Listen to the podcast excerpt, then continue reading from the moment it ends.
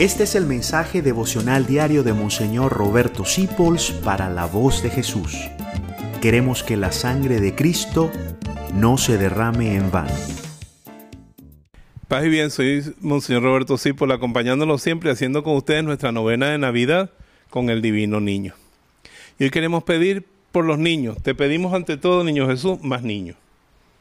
Que hay muchos países donde ya casi no hay niños y yo te pido que ayudes las mujeres que quieren hacerlo, que tienen esa vocación y son generosas, a quedar bien embarazadas. Bendigas esos embarazos, que vayan bien bonitos, que tengan unos partos felices y bonitos como el de tu mamá, que fue muy pobre y no tenía las mejores condiciones, pero sin embargo había tanto amor de ella y de San José, que mira qué lindo naciste tú. Así te quiero pedir también que todos los niños desde su primera infancia sean respetados, amados, sean tratados como niños que sean libres de todo peligro y de todo mal, que tus angelitos los guarden día y noche, que crezcan en sabiduría, que te conozcan a ti, que conozcan el Evangelio y que sus cualidades, su papá y su mamá, los sepa cultivar para que sean los mejores niños del mundo. Bendícelos a todos, dale salud, fortaleza y bendícelos y llévalos a una vida tan linda y tan hermosa como la tuya.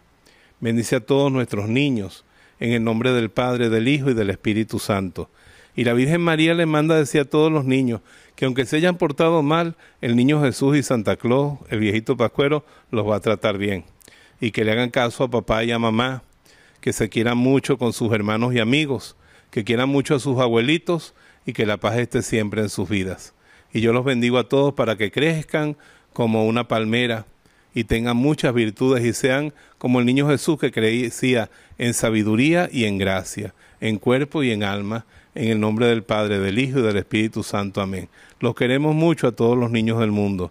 Que Dios guarde sus corazones y los angelitos de la guarda los protejan de todo mal. Gracias por dejarnos acompañarte.